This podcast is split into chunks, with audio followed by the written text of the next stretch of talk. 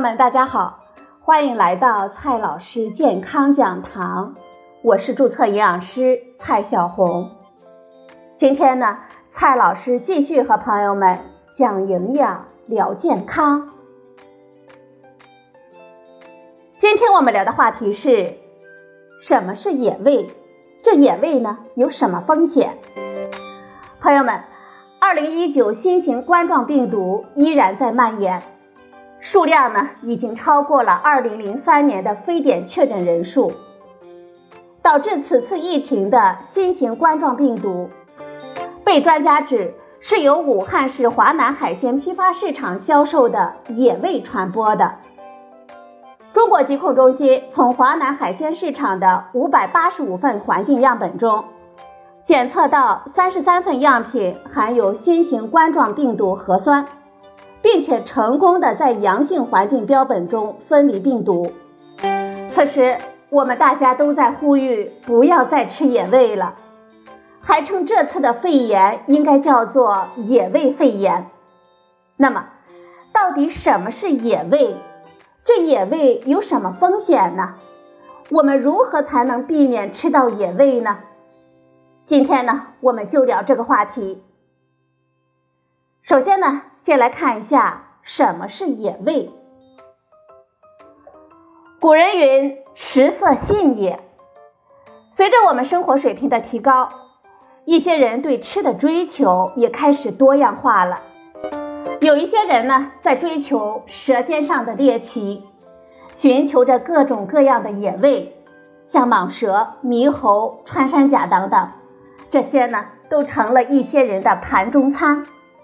不过，到底什么是野味呢？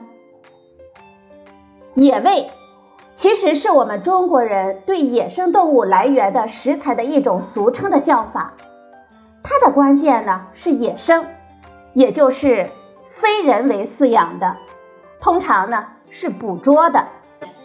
在国内，野生和饲养呢可能并存。因为我国国家林业局在二零零三年八月发布了一个商业性经营、利用驯养繁殖技术成熟的陆生野生动物名单，在这个名单中列举了五十四种野生动物，按照我国有关的法律法规的规定，可以从事经营利用性驯养繁殖和经营，这其中包括了梅花鹿、蛇、果子狸等。用途有科学研究、医药卫生、动物园的展示、食用或者是观赏等等。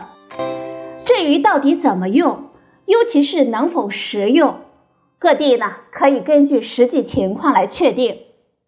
这一个呢就会出现比较大的差异了。比如说，北京禁止食用果子狸，但是其他的地方可能是可以吃的。所以。我们吃到的有些野味，也可能是我们人工养殖的。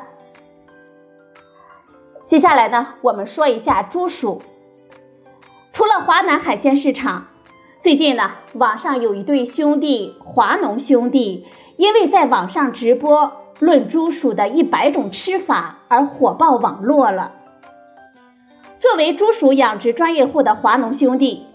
早期呢，也是勤勤恳恳地教我们怎么饲养猪鼠，然而冷门如斯，一直呢都没什么人看。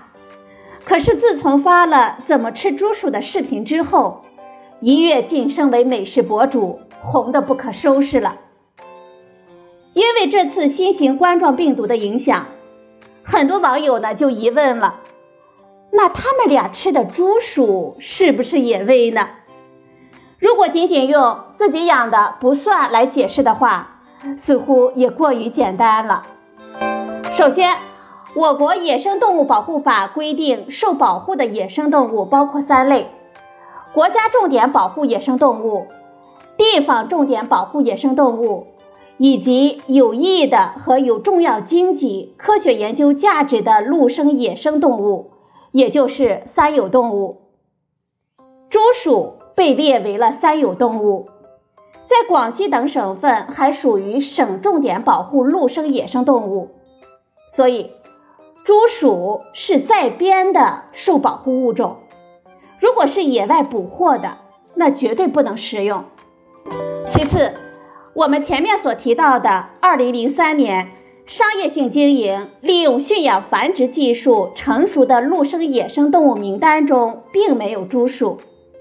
从这个角度来看，猪鼠不能商业性的驯养繁殖或者是食用。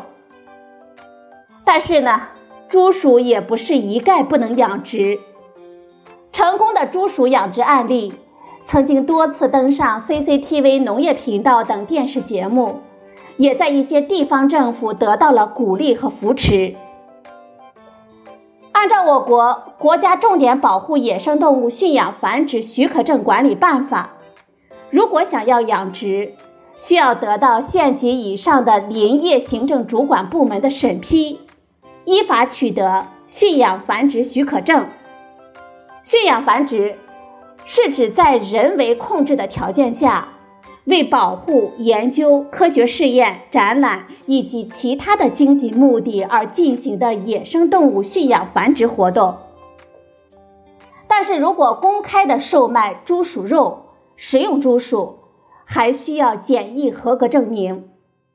目前的检疫措施和标准主要是针对家畜类和家禽类，像。猪、牛、羊、鸡、鸭、鹅等等，不管他们养的猪鼠是不是野味，华农兄弟目前没有取得检疫合格证明，也就无法直接向我们消费者出售猪鼠。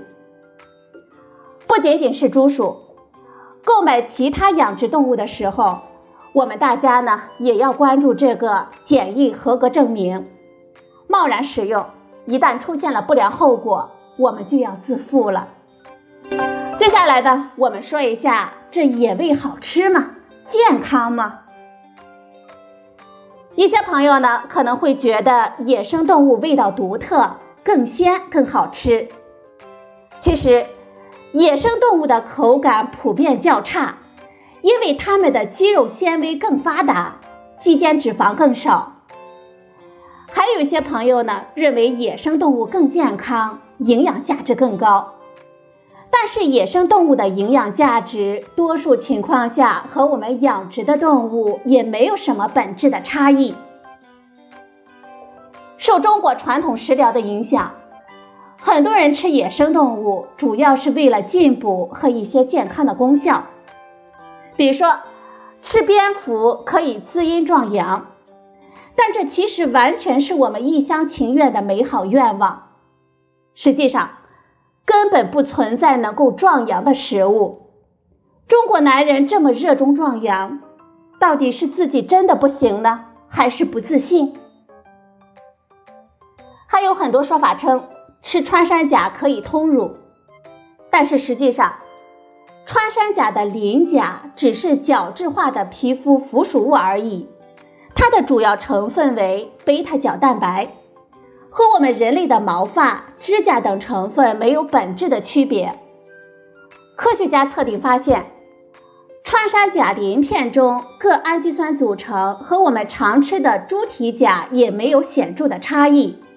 也就是说呀，你吃的穿山甲还不如吃点猪蹄甲呢。有的朋友可能会问，这野味会有什么问题吗？野味生活在野外环境中，常常存在着各种致病菌和病毒等病原体。这些病原体有些本来并不会危害我们人类，只是潜伏在动物身上。但是，它们在人类的捕捉、食用的过程中，就会被带到人群中，病原体呢就会在人群中游走。并在漫长的演化过程中，慢慢的适应人类生活的环境，而且呢，还会逐渐的变异，变得可以使我们人类生病。比如最常见的就是流感了，几乎所有人呢都得过流感，出现过呼吸道的病症。但是啊，你大概不知道，流感本来跟我们人也没什么关系，它们来自于鸟类。而且最初跟呼吸道也没半点关系，怎么回事呢？其实，流感病毒感染的是鸟类的消化道，而不是呼吸道。但是病毒是会突变的，一个鸟类流感病毒只需要几个简单的突变，就能够摇身一变成为感染我们人类的新型病毒了。而且，人类呼吸道细胞表面的受体和鸟类消化道细胞的受体非常的接近，于是。当这些从鸟类身上突变而来的新型病毒传染到我们人身上的时候，它们在人类身上引起的就是呼吸道病症，也就是我们现在熟知的流感。除此以外，人类历史上非常严重的瘟疫——黑死病，是来自于野兔、旱獭的鼠疫；导致 SARS 的冠状病毒是来自于蝙蝠，以果子狸为中间的宿主。类似的还有埃博拉病毒、艾滋病等等。虽然我们吃的时候烧熟、煮透可以杀死绝大多数的微生物，但是在捕捉、运输、储存以及销售的过程中，相关人员都不可避免的会接触到动物活体或者是冻货，依然会有很大的概率被各种细菌、病毒所感染。再强调一下。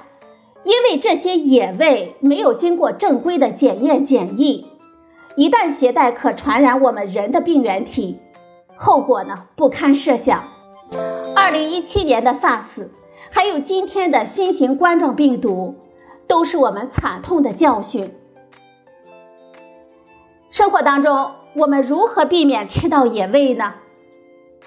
首先，从我们心理上不要迷信野味。我们平时呢要注意均衡饮食，就能够保证我们健康。我们尽量去正规的超市购买常见的动物食品，比如说去大超市购买猪、牛、羊、鸡、鸭、鹅等我们常见的动物食品，不要盲目的猎奇。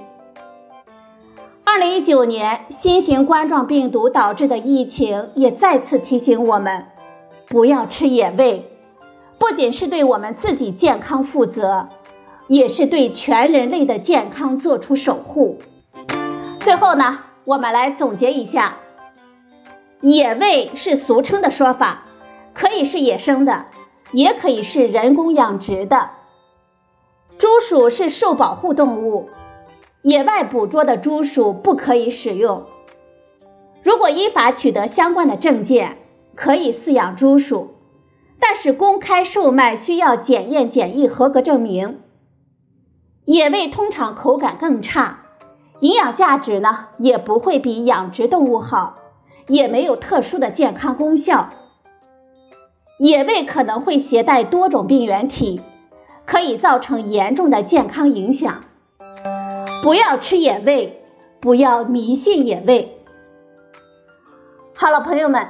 今天我们分享的是阮光峰老师的一篇文章，《野味真正的问题到底是什么》。今天的节目呢就到这里，谢谢您的收听，我们明天再会。